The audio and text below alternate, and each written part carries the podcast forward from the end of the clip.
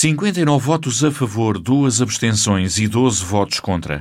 O orçamento da Câmara da Guarda foi aprovado na Assembleia Municipal por uma larga maioria. 57 deputados do PSD votaram a favor e o mesmo sentido de voto favorável também chegou dos dois elementos da bancada do CDS.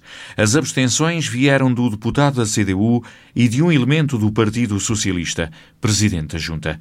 Votos contra da bancada do PS e também de dois deputados da maioria PSD, dois autarcas das freguesias do Rochoso e Santana da Azinha, militantes do Partido Social Democrata. E a discussão do documento orçamental para 2021 ficou mesmo marcada pelas críticas destes dois deputados que quebraram, digamos assim, a disciplina de voto. Mesmo antes da votação e com alguma ironia, numa espécie de premonição, o deputado do Bloco de Esquerda, Marco Loureiro, alertou o Presidente da Câmara para o que está a acontecer dentro da família social-democrata da Guarda. Ó, oh, Sr. Presidente, com amigos destes, para que é que você precisa de inimigos, Sr. Presidente? Ponha-se a pau, Sr. Presidente, repito, ponha-se a pau. Eu hoje acho que até já fui muito simpático para, para o Executivo alertar para estas situações e todo aquele texto, eh, e depois tinha, fui mal interpretado. Não quero de forma alguma, qualquer dia me dizem que eu estou a preparar para o convidar a ser o, candidato pelo Bloco de Esquerda às próximas eleições. É, também nunca se sabe, né? Até lá, não sei se será o, o, o próximo candidato, não é? Eu espero, eu espero é que continue até ao fim, Sr. Presidente. Isso é o que eu espero. Porque isso era uma falta de respeito para com os guardenses. Isso é que era uma falta de respeito para com os guardenses. Mas tenho a certeza que o Sr. Presidente quer ir até ao fim. Esperemos é que o deixem ir até ao fim. A sua cor partidária, a sua família partidária, vamos ver se o vai deixar ir até ao fim. Vamos ver, vamos ver. Porque, olha, da minha parte, vá até ao fim, porque é para isso que nós cá estamos, quando somos eleitos, para ir até ao fim. O deputado do Bloco parecia que estava a adivinhar o que viria a seguir na altura da votação do orçamento. Primeiro foi o presidente da Junta do Rochoso, militante do PSD, António Simões, a criticar o presidente da Câmara do PSD, Carlos Chaves Monteiro. A Guarda, durante seis anos, ganhou esperança, foi confiante e começou a ter esperança no futuro. A Guarda tinha obras. As freguesias rurais tinham finalmente água canalizada. A Guarda tinha eventos que colocavam a Guarda no radar e nos deixavam orgulhosos a nível nacional.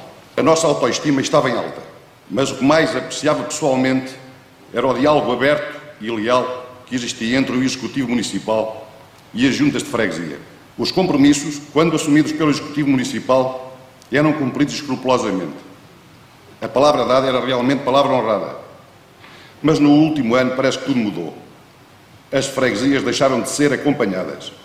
As suas necessidades foram esquecidas. Os seus caminhos, estradas ou muros foram menosprezados. No documento principal de gestão da Câmara Municipal da Guarda, fomos simplesmente ignorados. A desilusão foi total quando aparece um orçamento em que o Executivo Municipal esqueceu as suas juntas de freguesia. Aguardenses preocupados com o seu futuro e as necessidades dos seus conterrâneos.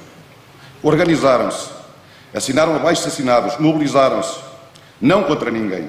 Assinaram apenas contra o abandono e o marasmo que se sentem nas suas freguesias e na Guarda.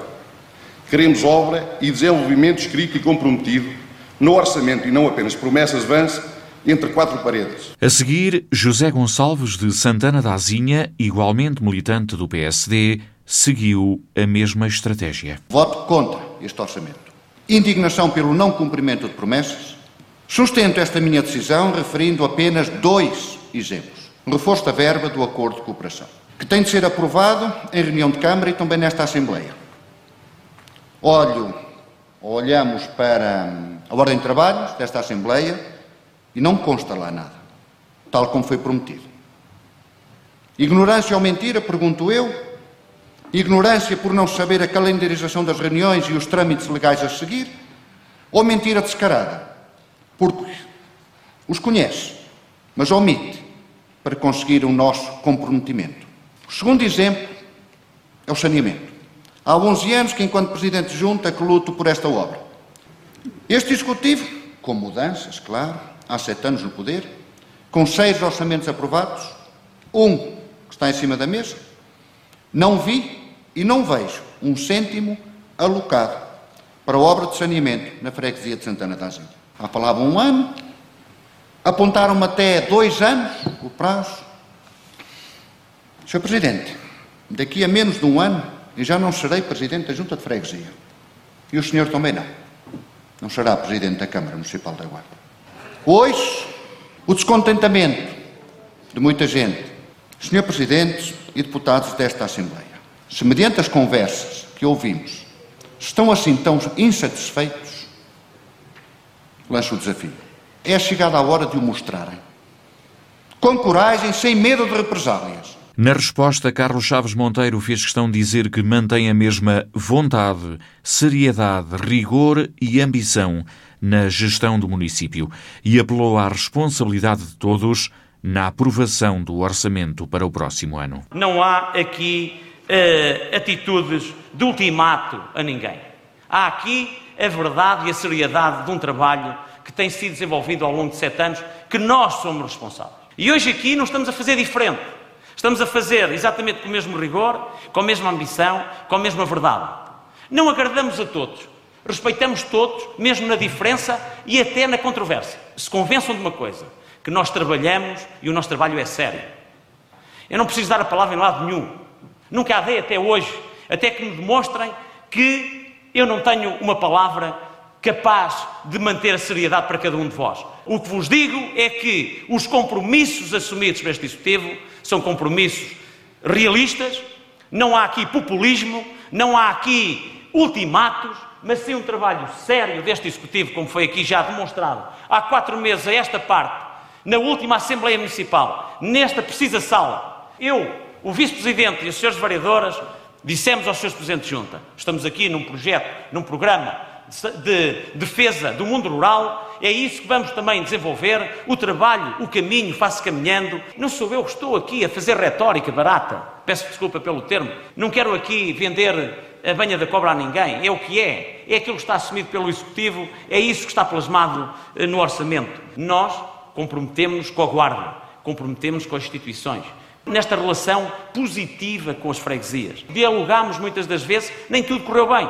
Não conseguimos dar sempre a melhor resposta, mas temos um capital que eu penso que vocês nos reconhecem. Temos sido sérios na resolução dos problemas quando eles nos surgem e aquilo que nos tem desafiado ao longo deste tempo, temos dado globalmente uma resposta positiva àquilo que são as nossas exigências. Estamos cá para dar e continuar a trabalhar para que sejamos todos cada vez melhores pela Guarda. E é esse sentido cívico, essa responsabilidade coletiva e nesse poder de ver de defesa da causa pública que, apesar de tudo, este documento, numa fase final do mandato, merece ter o voto positivo de todos vós. Com 59 votos a favor, duas abstenções e 12 votos contra, o orçamento da Câmara da Guarda foi aprovado por larga maioria. Nesta Assembleia, destaca ainda para outra intervenção de Marco Loureiro, do Bloco de Esquerda.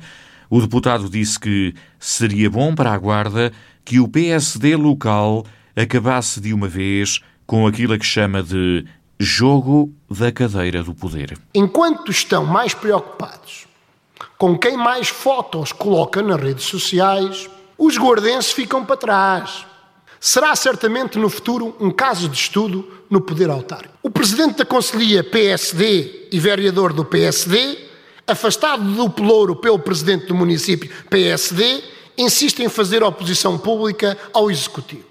A Presidente da Assembleia Municipal acaba por ter algum conflito entre se é possível ou não é possível uma Assembleia Extraordinária, a Câmara entra em conflito, entram ofícios, só de relembrar, Câmara, PSD, Presidente da Assembleia Municipal eleita pelo PSD. Veio a público que os presidentes da Junta PSD do Conselho da Guarda enviaram recados para a Direção Nacional do PSD. Recentemente, houve uma contestação de empreiteiros, promotores imobiliários, engenheiros civis, arquitetos e empresas mediadoras juntaram-se para lançar um manifesto em que criticaram a inoperância do Serviço Municipal das Obras da Câmara. De realçar que o porta-voz, segundo a imprensa, foi o atual vice-presidente da bancada municipal, deputado municipal, o seu deputado Luís Aragão, PSD. Presidente do município, PSD, vereador sem pelouro e presidente da Conselhia do PSD, engenheiro indignado, deputado municipal do PSD, presidentes da Junta PSD, presidente da Assembleia Municipal PSD e chefe do gabinete da presidência, ao mesmo tempo presidente da Distrital do PSD todos da mesma família, a discutir uma possível herança do ausente ex-presidente do Executivo. É hora de acabar com esta farsa política da maioria PSD.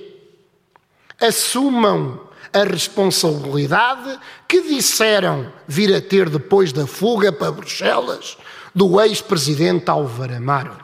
Perante isto, pensamos haver apenas duas opções. Ou a família PSD se entende e assume as suas responsabilidades enquanto eleitos, ou assumem que não têm estabilidade política, retiram a confiança política ao senhor Presidente para continuar ou não continuar à frente dos destinos da Câmara Municipal da Guarda. Os guardenses não têm tempo a perder com esta dança de cadeira do poder. Uma situação que apenas prejudica a Guarda e os guardenses, ainda para mais no atual contexto em que vivemos, fez questão de sublinhar o deputado do Bloco de Esquerda.